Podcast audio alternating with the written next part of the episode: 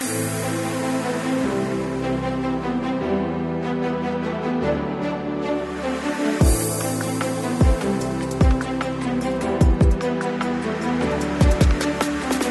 Quem viveu no Brasil durante as últimas décadas sabe que o país passou por profundas transformações sociais. Uma dessas transformações foi o aumento significativo de uma classe social que, enquanto ainda depende da renda mensal do seu trabalho para sobreviver, também consegue ter um padrão de consumo que define o seu estilo de vida e personalidade.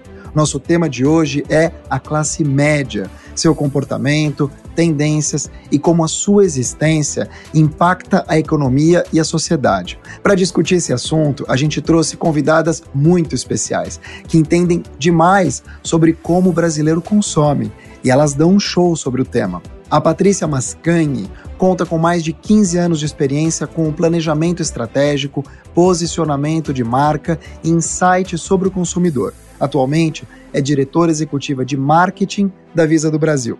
Já a Luísa Helena Trajano começou a trabalhar na loja fundada por seus tios e passou por todos os departamentos e funções até assumir a presidência há 30 anos atrás, em 1991. Desde 2015, é presidente do Conselho de Administração da empresa, além de liderar o grupo Mulheres do Brasil, que hoje possui 80 mil participantes com núcleos em todo o país e no exterior. Deve ter um pouquinho mais enquanto você ouve esse podcast. Eu sou o Mark Tawil e hoje vamos falar sobre classe média. Mais um episódio de O Amanhã Hoje, o podcast oficial da Visa do Brasil. Seja muito bem-vinda, seja muito bem-vindo.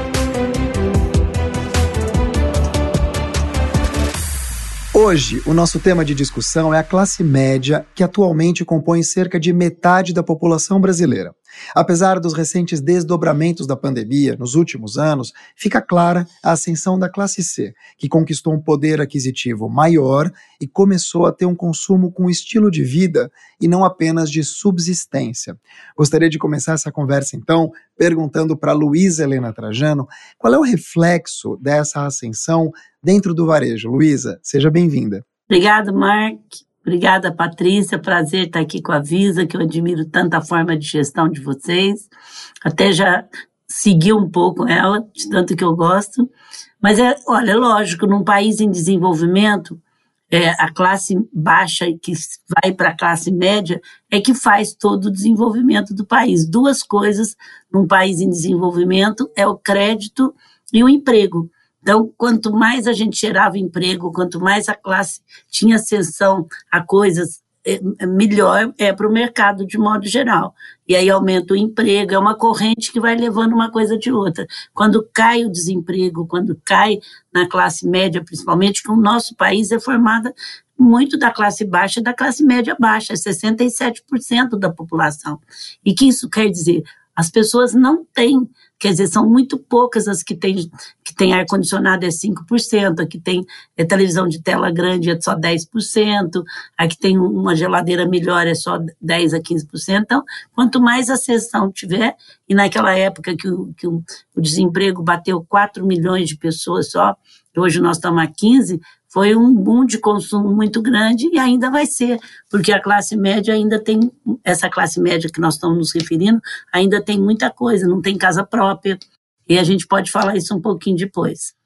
Não tenho dúvida. Já quero aproveitar para emendar uma segunda pergunta que eu vou estender a Patrícia, mas eu queria te ouvir, Luísa, a respeito da pandemia. Ela muda completamente, claro, muito da nossa forma de viver. Eu costumo dividir essa pandemia em três grandes pilares: crise de saúde, saúde financeira e saúde mental, que eu sei que é um tema caro para você. É justo dizer que o novo coronavírus também alterou o perfil de consumo dessa população? Que mudanças você, Luísa, tem visto durante esse período? Olha, Mark, eu fiquei pela primeira vez, quando saiu a epidemia, eu fiquei paralisada. Eu acho que eu, eu sempre fico preocupada, fico triste, fico atenta, mas nunca tinha ficado paralisada. Em março do ano passado, eu fiquei dois dias paralisada, porque pela experiência que a gente tinha, tudo fechado, o mundo inteiro fechado, você sabia que ia ser uma coisa muito doída, né? Eu intuía isso e sentia. Depois de dois dias também, eu percebi aonde que poderia falhar mais. Seria na parte de saúde, que o Magazine depois eu posso falar um pouquinho, e na parte da economia, que é a pequena e microempresa. E aí, junto com o IDV, que é o Instituto de Desenvolvimento do Varejo, junto com a área de economia, que trabalha isso com o governo, a gente trabalhou muitas medidas emergenciais. Eu nem estou falando 600 reais, eu estou falando aqueles para a empresa mesmo, para ajudar, e eu transformei aqui de para. Agora, a mudança da epidemia, ontem eu, eu tenho feito muitas lives com gente diferentes, a gente ainda estava falando Acho que não dá para a gente ainda analisar. No começo da epidemia, quando as pessoas começavam, ah, vai acontecer isso, vai acontecer aquilo, vai acontecer aquilo, eu falava, puxa, você pode é, mudar de profissão. Falava para os economistas, você pode ser vidente, porque ninguém sabe nada de nada. Eu falava para minha assistente, que é que ficou mais comigo, cada dia um dia nós estamos aprendendo até mexer com essa área digital, fazer palestra digital, marcar agenda digital, tudo mudou e a gente tinha que aprender. Hoje, depois de um tempo que você achava que ia durar quatro meses, três meses, cinco meses, já vai fazer um ano, eu te confesso que essa segunda etapa está sendo muito difícil para a economia do país e para a saúde também. Então, as medidas estão mais difíceis de ser colocadas e as pessoas voltaram a passar fome e os desemprego continuam batendo, o que vai exigir. Então, agora, o que, que mudou? Mudou que o empresariado brasileiro ele, ele aprendeu a cultura da doação. Isso é muito importante, porque não só pela cultura de dar, mas pela cultura de.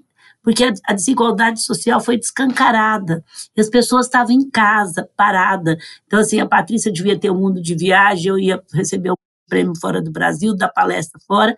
De repente, você teve que conviver com o seu interior, na casa, na família. Isso sensibilizou o nosso encontro. Agora, e os hábitos de consumo? Assim, eu acredito que eles vão voltar. A gente adora coisa bonita, adora consumir. Nesse momento, a gente é, é, a gente está fechado dentro de casa, então você consumiu mais coisas que eram próprias para dentro de casa, né? Você reformou a sua casa, você as, aquelas mulheres executivas que nunca tem tempo de ir para a cozinha começaram a ver que o liquidificador, a batedeira, que isso não estava bom, que o sofá não estava tão bom. Então foi muito voltado para casa. Mas a gente tem que se unir muito que não é fácil. A retomada vai exigir muita união de todos e pensando no país e não na minha reeleição ou na minha, no meu partido, ou não eu sou de um lado ou sou do outro. Vai ter que pensar no Brasil, isso é indispensável. Vai ser muito custosa. Ah, nós estamos deixando marcas muito fortes, tanto nas afetivas, você perde uma pessoa que você não pode nem despedir nem fazer o enterro, que, assim, despedir, tá com ela na UTI, gente, você cuidou de uma mãe, de um pai a vida inteira, e você não nem olhar para a pessoa, essa marca fica um buraco dentro da gente, e ao mesmo tempo, pessoas tão queridas que foram perdidas e tantas mortes por dia, mas a economia vai, no mundo inteiro, vai sofrer um revés muito grande, muito grande, muito grande, mas vai, assim, a gente precisa lutar, e eu estou lutando vacina, vacina, vacina, para que a gente possa entrar nesse novo ciclo, porque enquanto não vacinar, abre, fecha, abre, vai ser, você não pode planejar. Patrícia Mascanhe, ouvindo aqui a Luísa e eu não vou me colocar no teu lugar, porque você, como diretora executiva de marketing da Visa do Brasil, quer dizer, uma empresa global, presente em centenas de países, você com 20 anos de planejamento estratégico, de posicionamento, arquitetura de marca, claro, tem a tua visão. Mas eu queria saber do outro lado aqui, um pouco da Patrícia, que estudou sociopsicologia, artes plásticas, fotografia, ouvindo a Luísa e também pegando essa, essa experiência tua em Visa, você acha que mudou o perfil do consumo? Você tem sentido isso como consumidora, mas também como executiva de uma bandeira tão forte como a Visa do Brasil? É, bom, primeiro eu queria agradecer esse tempo aqui com a Luísa, uma honra. Sou sua fã há 20 anos, desde que eu entrei na faculdade, eu olhava para a Luísa e falava, nossa, mulher é maravilhosa, e estou eu aqui 20 anos depois fazendo um podcast com você. Então, uma Obrigada, Patrícia. É, olha, é, eu acho que quando a gente pensa em consumo, muito difícil a gente falar em consumo nesse momento, né? Consumo, consumo leva a gente a pensar em indulgências, né, em prazeres. Parece que a gente está falando de coisas que a gente não precisa. E, na verdade, o consumo ficou focado, como disse a Luísa, em fazer a sua casa rodar. né, em trazer comida para dentro de casa, em ter uma casa confortável para quem tem essa possibilidade. É, então, teve uma mudança, eu acho que grande, em termos de aonde a gente vai buscar se sustentar em termos de necessidade, em termos de prazeres também. Então, quando a gente fala é, de, de classe média, a gente tende a achar que é uma vida funcional, né? Que é a vida, eu preciso pôr comida dentro de casa, eu preciso pagar o transporte, eu preciso pagar a saúde, e a gente sabe que a necessidade de desconectar, assistir um filme, pensar em outra coisa, ouvir uma música, fazer um plano, existe para o ser humano, né? Então, falando aí do, do ser humano, não tem classe social isso. E de repente a gente se viu na pandemia sem essa possibilidade de fazer planos, né? A gente nunca viveu tão o agora de forma forçada é, na história quanto a gente está vivendo agora. Então, o, o, consumo acabou se voltando um pouco para esse momento imediato, né? O que, que, que, que eu posso trazer para dentro da minha rotina, para dentro da minha casa, para dar uma aliviada um pouco nesse momento? E quando a gente fala da classe média, é, a gente está falando muitas vezes de um orçamento que está comprometido na largada do mês. E numa situação como essa que a Luísa colocou, é, de, de maior desemprego, de uma crise de saúde gigantesca, é, o, o, a relação com o dinheiro fica suada, né, e fica pesada, porque as pessoas estão ali pensando como é que elas vão chegar no final do mês. Então, óbvio que tudo isso impacta. E aí eu, eu acho maravilhoso é, escutar a Luísa aqui colocando que é essa coisa do, do altruísmo, né? De como é que a gente que no fundo está sentado dentro de casa, trabalhando em grandes corporações, pode colocar o nosso sistema a favor dessa sociedade que está tão sofrida nesse momento e sempre esteve, né? Mas acho que nesse momento a gente tem alguns agravantes é, bem desafiadores. Então, é, com a Visa não foi diferente, e aí eu acho que quem faz a Visa são pessoas, né? Então, estou falando aqui em nome da Visa, mas isso foi uma, uma reação é, minha, do meu time e, e, de um time estendido dentro da Visa. A gente se viu, assim como a Luísa, nunca vou esquecer, né? Dia 13 de março, é, que foi uma sexta-feira do ano passado, a gente se viu trancado em casa, todo mundo, e a gente tinha um monte de campanha falando que se você faz não sei quantas transações no ponto de venda, você está concorrendo a prêmios é, e benefícios de viagens, enfim, nada daquilo mais fazia sentido. Então a gente se viu é, ali paralisado também, assim como a Luísa, por alguns dias falando o que, que a gente vai fazer. Não dá para a gente não fazer nada. E a gente começou a entender que era o momento de colocar o nosso, a nossa essência a favor da sociedade, de alguma forma. E aí eu acho que isso tem a ver um pouco com essa mudança é, de como a gente coloca o marketing, coloca o mundo dos negócios a favor dessa sociedade precisa tanto. Então, o grande propósito da Visa é ser um conector entre todas as pontas para fazer a economia, os negócios, seja pequeno, seja um microempreendedor, seja uma pessoa física que precisa ganhar dinheiro desse jeito, para elas prosperarem de alguma, de alguma forma. Então, a gente conectou todas essas pontas para ajudar principalmente os pequenos negócios. E aí, é, fazendo também uma analogia com o que a Luísa falou, a gente viu também que, que isso teve um impacto na imagem da marca, né? Então as pessoas começaram, a gente começou a ver que os pequenos negócios começaram a olhar para a Visa com outros olhos, é, o consumidor final começou a olhar para a Visa com outros olhos, do tipo, a Visa está fazendo algo. Então acho que é por aí. E eu gosto de saber disso, porque eu vejo, primeiro pela minha casa, minha mãe com 79 anos começando a estrear como uma compradora digital, e a gente tem visto isso, né? a gente já vive um, um pré e um preconceito muito grande em relação à diversidade etária no Brasil. E eu sinto que essa pandemia também promoveu uma igualdade ou uma equidade um pouco maior eh, com pessoas mais velhas consumindo, dialogando, entrando nas redes sociais. Mesmo assim, uma parcela da população, e aí eu incluo do jovem ao mais velho, tem desconfiança quando se trata de pagamento digital. Então, começando por você, Patrícia, quero saber se é uma questão cultural e se tem um desafio para superar essa barreira, para depois você jogar a bola para a Luísa. Tá. Bom, vou voltar um pouquinho. É, olhando o copo meio cheio do que a gente está vivendo, é, a pandemia catapultou a gente alguns anos adiante de coisas que a gente imaginava que iam acontecer daqui a alguns anos. É, entre elas está essa digitalização, tanto das pessoas, do, do, do, ser humano, quanto dos negócios. Então, a gente viu com, com, com a extensão da pandemia números crescendo de e-commerce, a Luísa deve saber falar melhor do que eu sobre isso, pagamento por aproximação, a gente conseguiu trazer mais acesso a, a, compras e negociações via aplicativos com, com a adoção do débito online, que a gente conseguiu com uma boa parte dos nossos parceiros. Então, teve uma, uma crescente ali de, de comportamento que muitas vezes estava ali para um nicho de consumidores, porque a gente chama de betas, né, para as pessoas que adotavam a tecnologia no primeiro momento, e isso, de certa forma, foi lá para frente, alguns anos adiante. Quando a gente fala de meio de pagamento eletrônico, eu acho que mais do que uma desconfiança, existem alguns hábitos que vêm com o brasileiro há muitos anos. Então, acho que a Luísa também vai saber falar bem dos milhões de tipos de pagamento que o brasileiro consegue inventar para pagar o que ele precisa trazer para dentro de casa.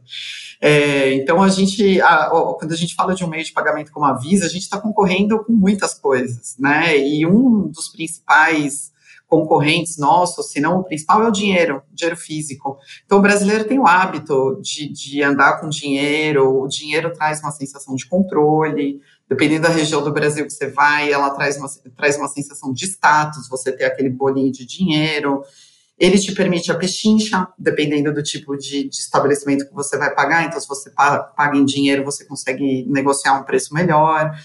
Então, tem uma coisa de hábito ali que a gente tem como desafio é, desmistificar, e o jeito que eu tenho de desmistificar é me tornando um parceiro é, desse consumidor nessa gestão financeira que muitas vezes é tão desafiadora no mês. É, então, quando a gente está falando aqui de diversos é, é, meios de pagamento para conseguir trocar uma geladeira em casa, é, ter um fogão novo, poder fazer uma reforma, é, eu acho que a Luísa vai ser a melhor pessoa para contar para a gente todas as formas de pagamento e os desafios que aparecem em relação ao meio de pagamento eletrônico.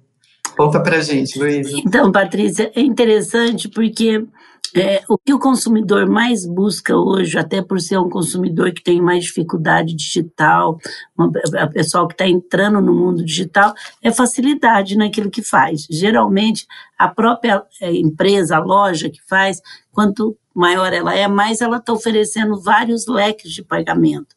E a confiança com a loja que eles compram, parece que é mais fácil que o próprio cartão. Agora, eu quero cumprimentar todos vocês pela eficácia do que vocês estão dando de segurança para a própria loja.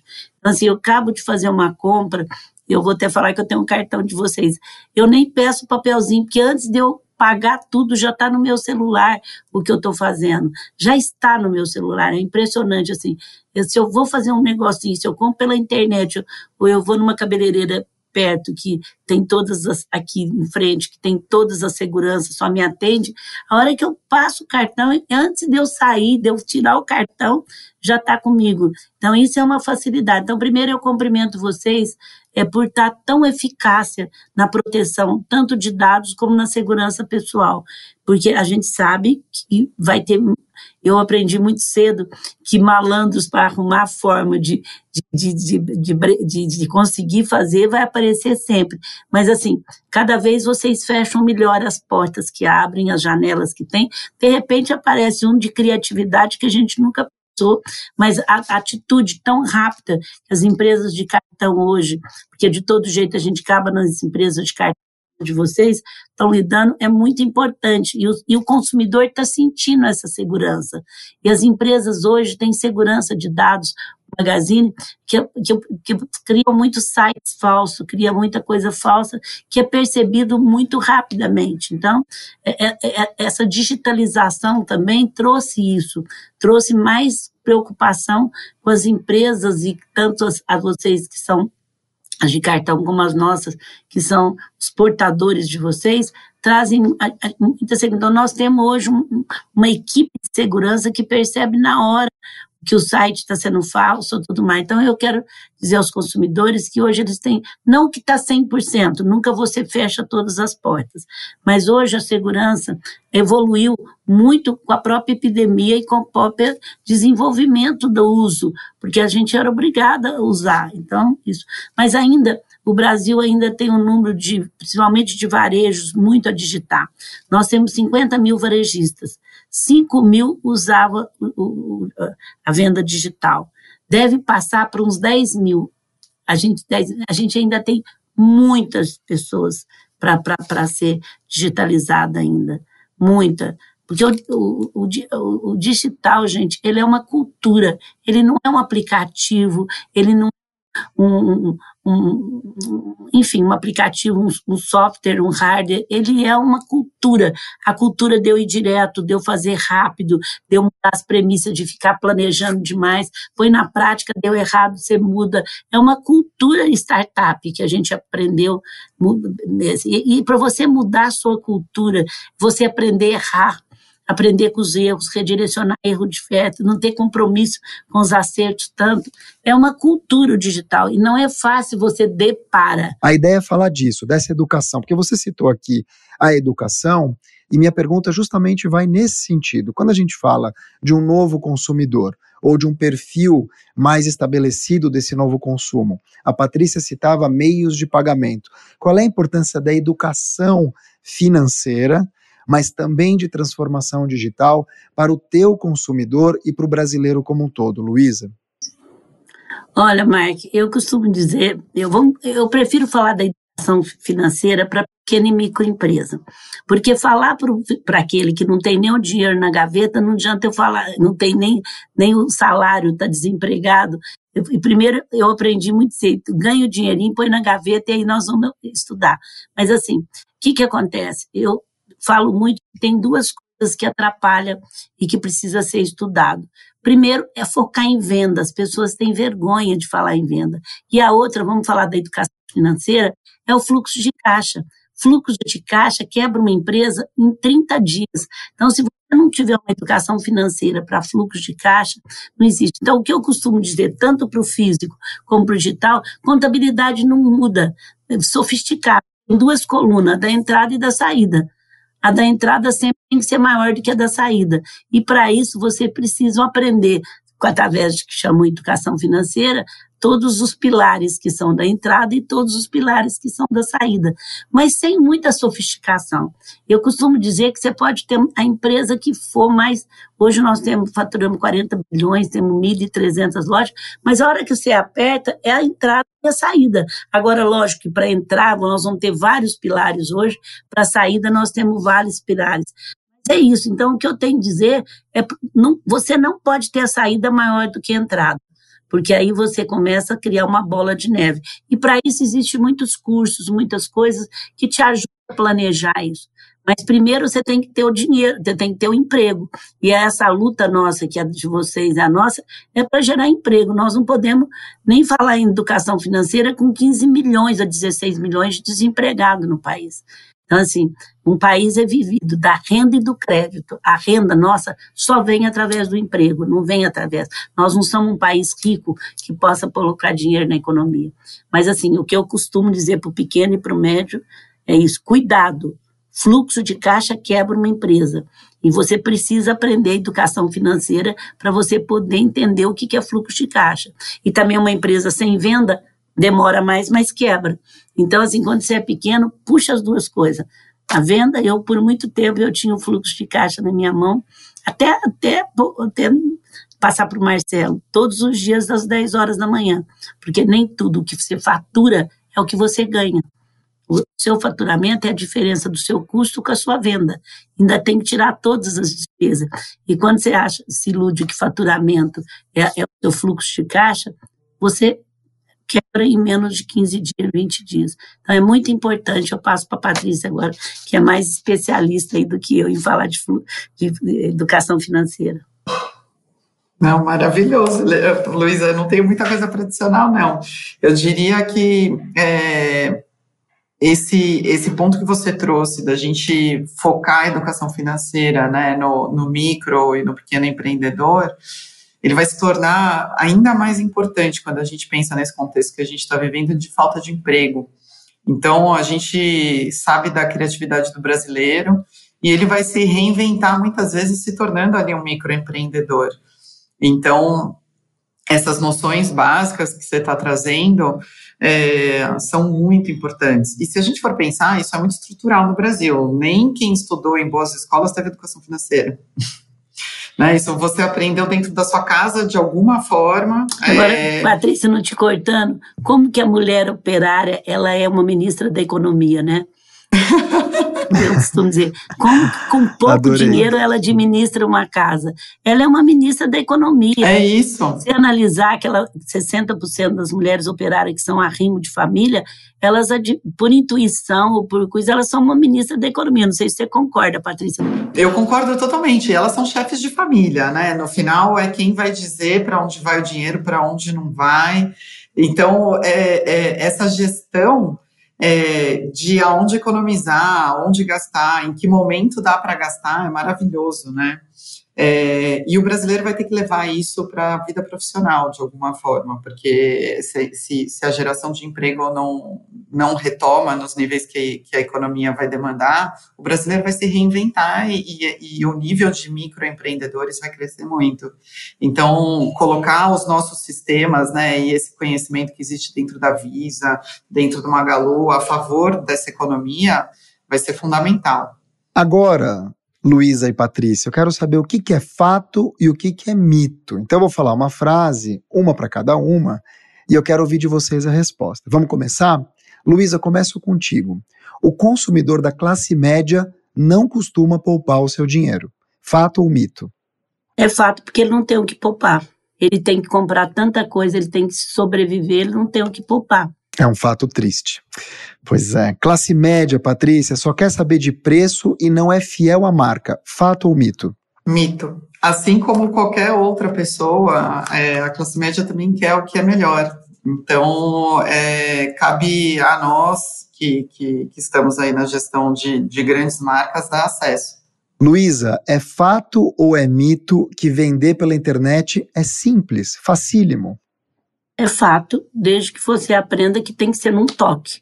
Que você não pode, você tem que dar o simples. Se você quiser sofisticar muito, é, é, é mito. Agora, se você achar que você simplifica, dá o arroz com feijão primeiro, aí é, é, é simples. Por isso que eu estou falando é fato. A pergunta é se é simples. É simples se você simplificar. Fato ou mito, Patrícia, que eu só posso fazer compra pela internet se eu tiver o cartão de crédito? É mito. Você pode ter um cartão de débito e, obviamente, tem outras formas de pagamento.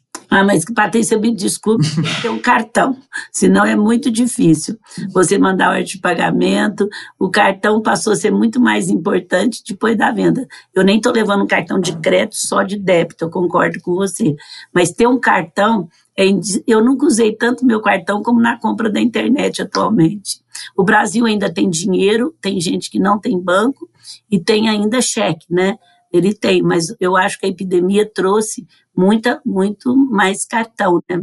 Eu vi pelo próprio venda de cartão. Sim, sim, sim. E a questão do débito, da aceitação do débito no online também favoreceu muito. Então, é, ter, ter, um cartão facilita qualquer tipo de compra. E, e num aplicativo como o da Magalu, você cadastra uma vez o teu cartão ali, você não precisa mais ficar buscando o teu cartão. Então, é, é o que você falou, Luiz, é uma é. experiência de um, um dedinho. É, de um Luísa, clique. Um clique. Comprar parcelado é um hábito da classe C, fato ou mito? É um fato porque é uma necessidade. Se ele não comprar parcelado, ele não pode comprar. Então, assim, ele é um, é um fato, é um país que ainda está em desenvolvimento, é um país com classe muito baixa, é um fato, por causa da necessidade dele. É acesso, né? Eu disse, o crédito e o emprego, o crédito que eu digo é o parcelado. Você pode ver que quando os cartões de crédito parcelam, eles vendem muito mais. É uma necessidade econômica da classe. Então, assim, uhum. não é nem uhum. porque eu quero, eu não pode comprar. Patrícia, O consumidor de classe média não faz planejamento financeiro. Isto é um fato ou é um mito? Isso é um mito. Eu diria que depende, né? A gente, quando a gente fala de classe média, a gente está falando de metade da população brasileira, é um gradiente muito grande, né? Mais 100 milhões de pessoas ali. Então, você tem, de fato, a, a pessoa que está tendo uma entrada financeira hoje para comer amanhã, mas você tem também, como disse a Luísa, as ministras. então, isso é planejamento financeiro, né? Você preparar o seu mês, é, querer no, nos primeiros cinco dias do mês pagar todas as suas contas fixas para entender o que sobra e aonde você consegue ter uma pequena indulgência. É, entender a melhor forma de pagamento de todas as suas contas, aonde você consegue um desconto. É, então, é, para chegar no final do mês, é necessário algum planejamento. Por mais que a gente tenha essa, essa intenção de trabalhar a educação financeira, é, para passar pelo mês é, muito, é necessário algum tipo de planejamento. Finalizando aqui, mito ou fato, o maior patrimônio da classe média é o nome? Isso é fato. Eu, a meu primeiro emprego, assim, depois que eu fui trabalhar definitivo na empresa, eu fui ser chefe de cobrança. Então eu aprendi muito cedo o valor que eles dão no nome. É impressionante, é o que eles têm de melhor. Então eu sempre aprendi que não existe mal pagador, existe mal cobradores. Então, assim, por causa disso, porque o nome é muito importante. Então, é fato e é fato mesmo. Eu aprendo isso no dia a dia, assim, eu convivo com, com as pessoas e foi um primeiro emprego meu. Eu tinha cobrador externo que saía para a porta das pessoas para poder, para poder depois que eu saí do balcão, né? Assim, que eu fiquei muitos anos no balcão, mas junto com isso, eu fazia uma equipe de cobrança externa. Então, é impressionante. As pessoas querem resgatar seu nome, que é o patrimônio que eles têm, é o nome deles. E por isso que eu falo que quando eles recebem o primeiro cartão e o primeiro crédito, Patrícia. Isso é, é, é passagem para um novo patamar que nós estamos trabalhando. Quando você dá um primeiro crédito, primeiro cartão, então, é, um, é, é, é como ele estivesse dando degrau para entrar nisso que a gente fala, sair de uma classe e entrar na outra. E aí ele quer muito manter isso. Eu queria saber de você, Luísa, e depois da Patrícia, como, qual é o papel da mulher nessa força de trabalho atual e como a gente conquista mais equanimidade? Bom, eu costumo dizer, Mark, que nada melhor do que uma coisa quando ela chega no seu tempo. Peter Drucker fala isso, eu acho muito importante. Ontem eu estava assistindo uma pessoa falar, ah, você é feminista? Não, não sou feminista.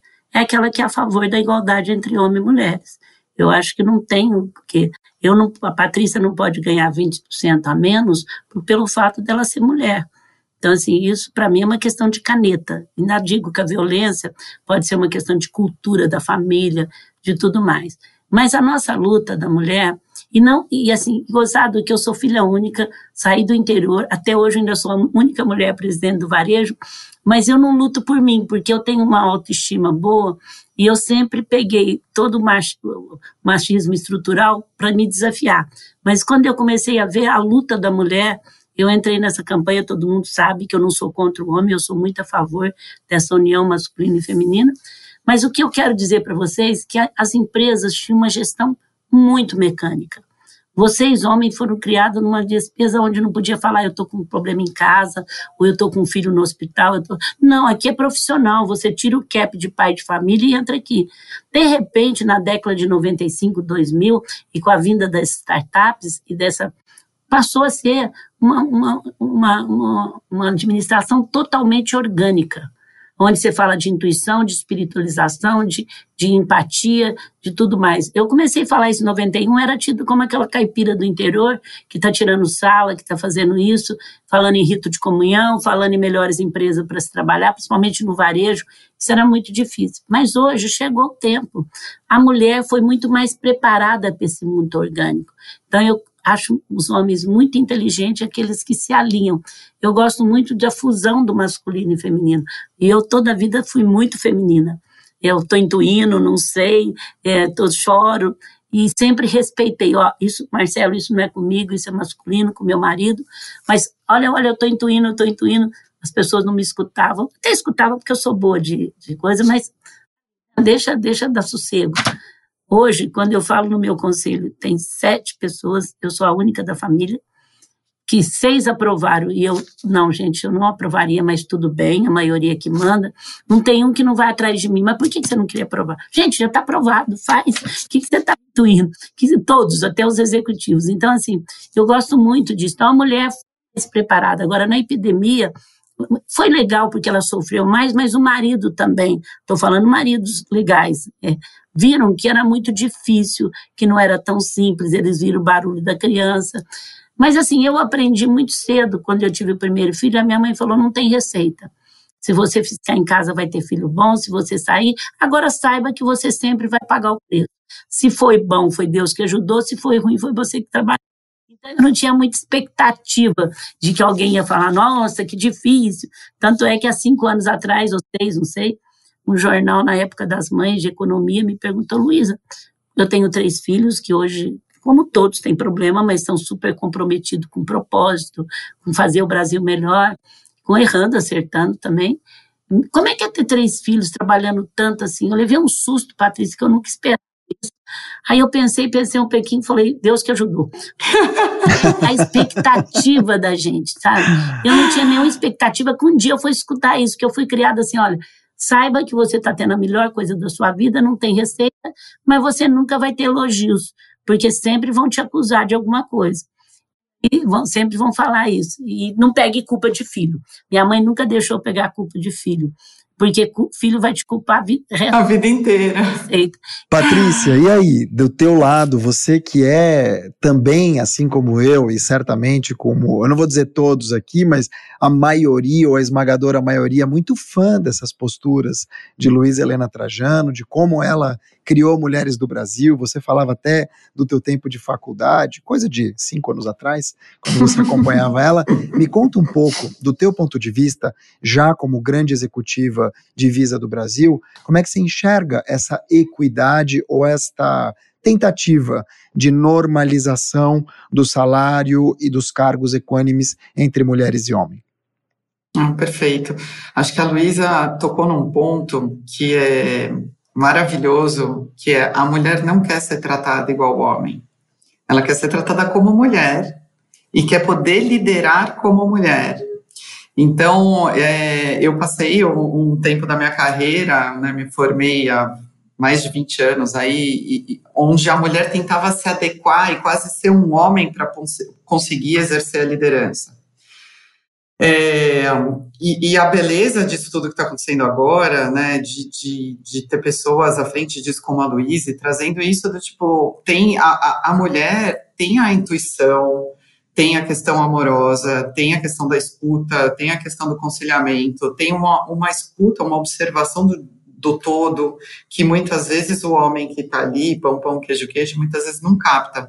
Então, eu diria que isso é verdade dentro de cada um de nós e em qualquer outro sistema. Então, combinar o masculino e o feminino, ou, ou habilidades que sejam masculinas e femininas dentro de todos nós, sejam homens ou sejam mulheres, só traz riqueza para qualquer tipo de gestão. E, e, aí eu concordo com a Luísa, ter essa representatividade é, em todos os níveis de, de uma companhia só traz ganhos. Infelizmente, com a questão da pandemia, essa distância aumentou. A gente, a gente retrocedeu como, como sociedade nesse sentido, por, pelo que você trouxe, Mark. É, muitas mulheres tendo que, entre qual dos dois abre mão, a mulher para porque alguém precisa estar tá tomando conta dos filhos para o homem trabalhar. E por que, que é o homem que vai trabalhar? Porque o salário dele é maior. né? Se os salários fossem iguais, a discussão não seria essa, necessariamente. Né? Ou se a mulher ainda estivesse ganhando mais, talvez o homem tivesse que parar de trabalhar e a mulher continuaria trabalhando. Então, é, eu sempre gosto de falar, as mulheres não querem ser tratadas como os homens, elas querem ser tratadas como mulheres dentro dos seus direitos iguais. Né? É, então, a Visa está trabalhando muito forte nisso, a gente é, já, já tem é, equidade salarial e tudo mais, mas tem uma jornada ainda quando a gente fala em cargos de liderança, em mulheres em posições de liderança. Então, é uma, é uma prioridade dentro de casa, a gente trabalha isso tanto com programas internos de mentoria, quanto também com programas externos, onde a gente coloca de novo o nosso serviço a favor da sociedade, trabalhando com startups lideradas por mulheres, mulheres empreendedoras. Então, é, é, eu acho que pelo menos as coisas estão sendo faladas e, e estão sendo.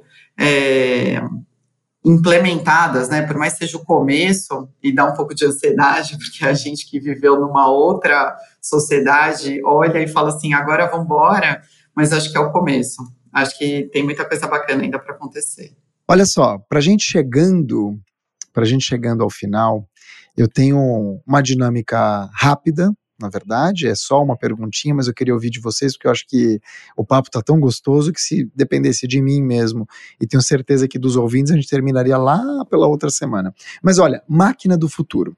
Se a gente pudesse falar de uma invenção que vocês gostariam que existisse e por quê, sobre qualquer coisa sobre qualquer coisa. O que, que você Ai, inventaria? Patrícia, fala primeiro, me ajuda aí, né? é, essa é uma tática boa para a Luísa ir pensando. Patrícia, o que, que você inventaria? A gente falou de tantas coisas aqui. É, sei lá, para transformar algo que você acha que mereça ser transformado? Eu tenho uma resposta egoísta e uma resposta altruísta.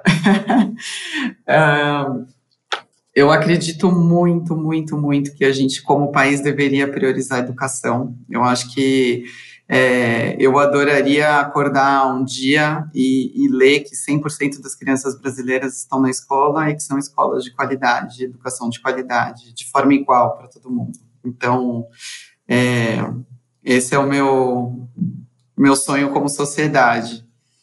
E como Patrícia, olhando para o meu próprio umbigo, eu adoraria ter um teletransporte nesse momento para poder visitar alguns lugares que a gente está preso em casa. Pois é. Luísa Helena Trajano.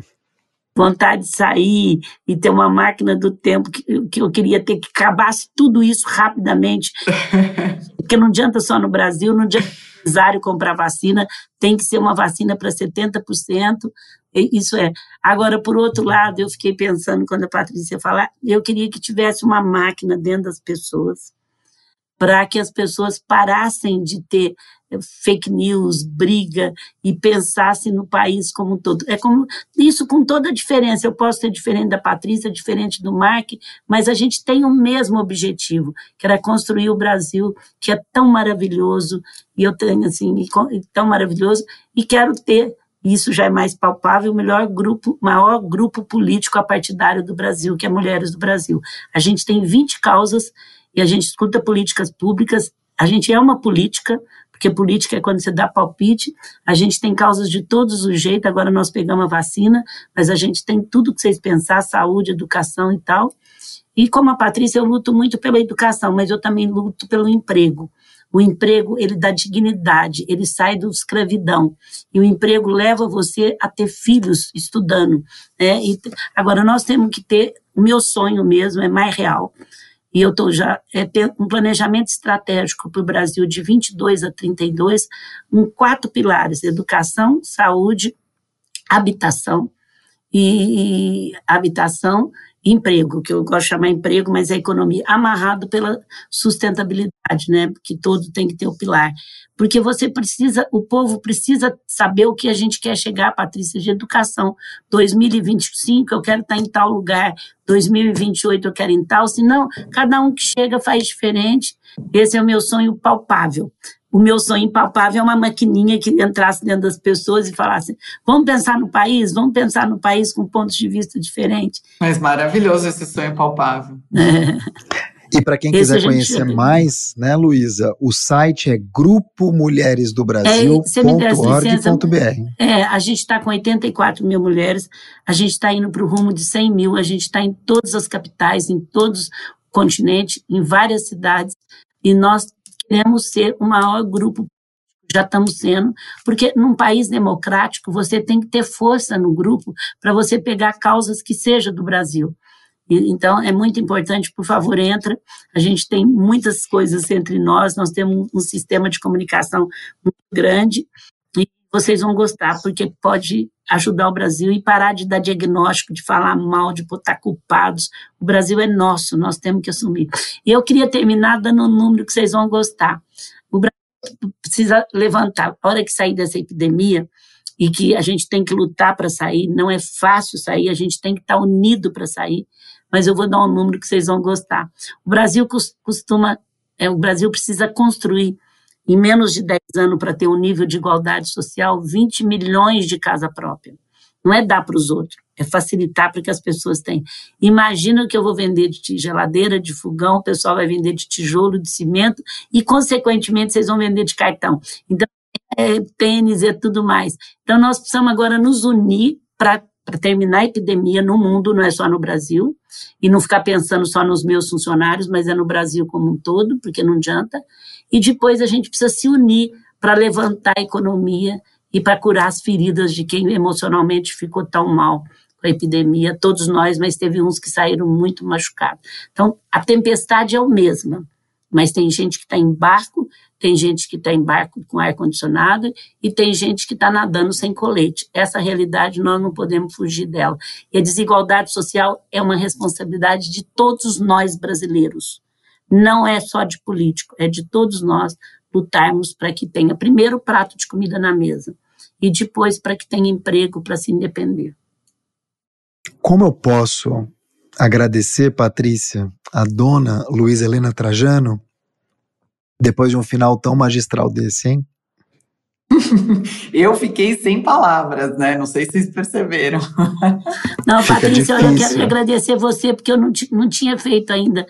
Vamos nos encontrar mais. E, Mark, parabéns pela condução.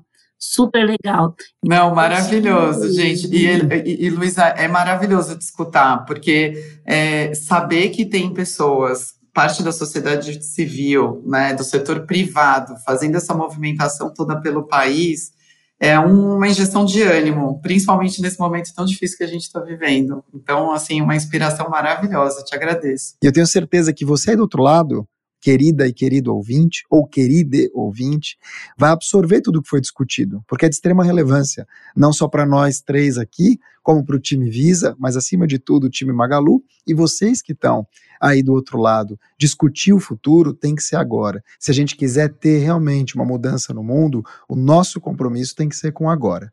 Esse foi mais um episódio de O Amanhã Hoje. Obrigado, Luísa. Obrigado, Patrícia. Eu que agradeço. Obrigada, gente. Beijos para todo mundo. Muito obrigada. E vamos Obrigada, lutar para vacina. Luísa. Vamos lutar para vacina. Quer falar mais sobre esse programa, discutir outros episódios? Só manda um e-mail para imprensa@visa.com ou fala com a gente no LinkedIn. Obrigado pela tua audiência e até o próximo programa.